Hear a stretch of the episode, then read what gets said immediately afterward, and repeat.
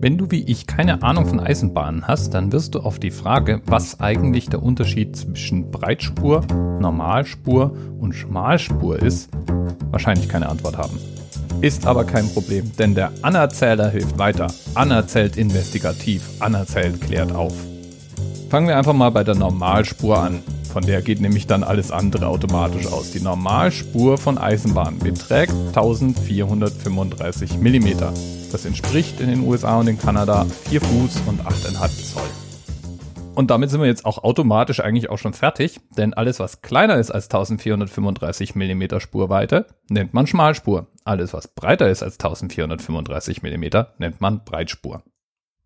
Stellt sich nun die Frage, wie zum Geier kommt man eigentlich auf 4 Fuß 8,5 Zoll oder auf 1435 mm als das Normmaß für Eisenbahnspurbreite. Übrigens das Standardnormmaß weltweit. Verbrochen haben es mal wieder die Briten. Die waren nämlich die ersten, die Eisenbahnen gebaut haben. Und die haben dieses Maß eingeführt. In den USA schließlich wurden dann Eisenbahnen von englischen Auswanderern gebaut. Und die brachten diese Norm sozusagen mit. Gut, das erklärt jetzt vielleicht, warum wir in der Neuzeit alle diesem Maß folgen. Aber warum haben denn die Engländer überhaupt diese Spurbreite gebaut? Naja, weil die ersten Eisenbahnlinien von denselben Leuten gebaut worden waren, die vor dem Eisenbahnzeitalter die Straßenbahnlinien gebaut haben. Und die hatten diese Spurweite. Das hat jetzt so ein bisschen was von. Der Topf aber nun ein Loch hat, lieber Heinrich, lieber Heinrich. Stopf es zu, liebe, liebe Liese, liebe Liese, stopf's zu. Warum hatten denn die Straßenbahnleute diese Spurbreite benutzt? Naja, weil sie dieselben Werkbänke und Werkzeuge verwendet haben, die beim Bauen von ganz normalen Wägen benutzt wurden. Und Wägen hatten damals genau diesen Radabstand. Wenn der Topf aber nun ein Loch hat, lieber Heinrich, lieber Heinrich. Stopf es zu, liebe, liebe Liese, liebe Liese, stopf's zu. Ähm, ja, ab hier stellst du dir das Lied einfach vor. Sonst kommen wir nicht bis ans Ende von der Sendung. Ja, also, warum hatten denn jetzt bitte die Wägen genau diesen Radabstand?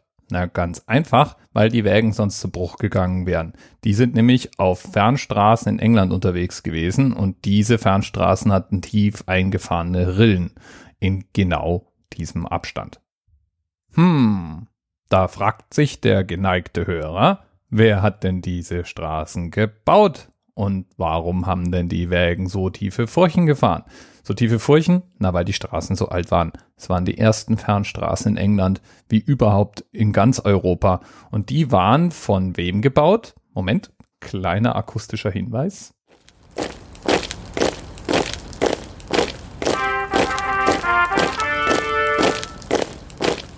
Logisch, die Römer waren's. Und die Furchen in den Straßen, auf die jedermann Rücksicht nehmen musste, aus Angst, sonst die Wagenräder zu Schrott zu fahren, tja, die stammten von römischen Streitwägen, die überall im römischen Reich sozusagen standardisiert in puncto Radabstand unterwegs waren. Wenn der Topf. Ah, vergessen was. Woher kam jetzt nun dieser Radabstand? Naja, der war ganz einfach so festgelegt worden, als sozusagen bürokratische Vorgabe im alten Rom, dass an einem militärischen Streitwagen exakt zwei Pferdeplatz haben müssen. Es wurde sozusagen das Maß vom durchschnittlichen Pferdehintern eines römischen Armeepferdes genommen. Ja, und damit hätten wir jetzt die Antwort auf die Frage, warum eigentlich Normalspureisenbahnen genau 1435 mm breit sind. Aber man kann davon ausgehend auch noch weiter spinnen als nämlich der Space Shuttle noch unterwegs war oder hin und wieder mal ins All geschossen wurde. Da konnte man ja hin und wieder diese Trägerrakete sehen und hat zwei Seitenraketen links und rechts davon wahrgenommen. Diese zwei Seitenraketen wurden von einer Firma in einer Fabrik in Utah hergestellt.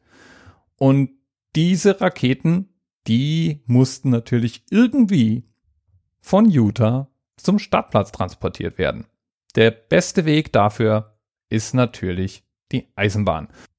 Und die fährt eine Strecke ab, die gelegentlich auch mal durch Tunnel führt, welche natürlich an der Breite der Eisenbahn, der Breite der Schienen festgelegt sind und damit sozusagen in ihrer Größe begrenzt sind. Ja, und eigentlich hätte diese Firma gerne größere Raketen angebracht. konnte sie aber nicht, weil eben der Transport dieser Raketen per Eisenbahn erfolgen musste. Und weil die Eisenbahnen eben begrenzt sind durch die durchschnittliche Breite eines Pferdearsches, beziehungsweise zwei Pferdearschen. Und so kommt es, dass eine längst untergegangene Zivilisation Auswirkungen darauf hat, wie wir unsere Raumfahrtprogramme gestalten. Ich bin mir sicher, man könnte ähnliche Parallelen auch von Elon Musk SpaceX Programm ziehen. Ja, und jetzt? Wenn der Topf aber nun ein Loch hat, lieber. Äh, Entschuldigung, falsche Taste. Ja. Und jetzt, jetzt musst du ganz stark sein. Denn diese Geschichte, die es so oder so ähnlich in tausenden Variationen im Internet zu lesen gibt, die ist leider eine Urban Legend. Stimmt so gar nicht.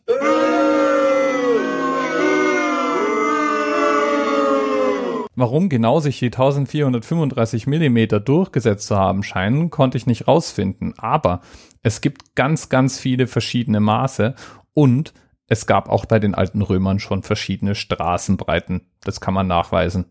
Pferdeärsche waren also weit weniger einflussreich, als man so meinen möchte. Ist ja auch irgendwie tröstlich, oder? Bleibt eine Frage. Warum zum Geier erzähle ich dir das eigentlich alles? Und da gibt's einen Schuldigen. Auf Twitter bekannt als Z-Mahlzeit. Der hat nämlich vorgeschlagen, über die Deutsche Bahnbaureihe 329 zu reden. Die 329 ist eine sogenannte schmalspurige Kleinlok. Das ist eine Lokomotive, die eben auf einer Spurbreite weniger als 1435 Millimeter breit fährt. Und die fährt auf einer Insel, nämlich auf Wangerooge. Und nur da. Schmalspurbahnen haben einen Vorteil, die können kleinere Kurven fahren und sind damit im Gelände auch leichter zu verbauen. Sie haben auch einen Nachteil, die sind nicht so direkt kompatibel mit den Normalspurbahnen und wenn man so wie bei der Baureihe 329 eine Kleinserie hat, ist das Ganze auch teuer und schwierig zu warten.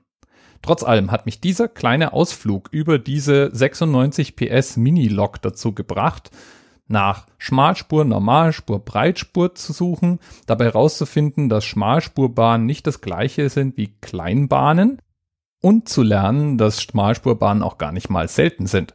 Zum Beispiel fahren in Südafrika ganz selbstverständlich alle Bahnen auf einer Schmalspur durch die Gegend.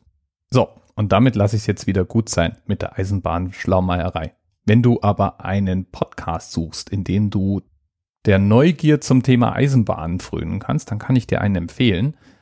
Ipes on Air. Ipes buchstabiert sich E-I-B-S. In dem wird für ganz normale Nicht-Eisenbahner völlig verständlich alles Mögliche rund ums Thema Eisenbahn erklärt. Von Eisenbahnern in Ausbildung nämlich. Super spaßig, gut anzuhören, auch für Leute, die jetzt nicht unbedingt vom Fach sind. Link wie immer in den Show Notes. Bis bald. TMRS 10, 9, 8. The experience of 47 individual medical officers. Was hier über die Geheimzahl der Illuminaten steht. Und die 23. Und die 5. Wieso die 5? Die 5 ist die Quersumme von der 23.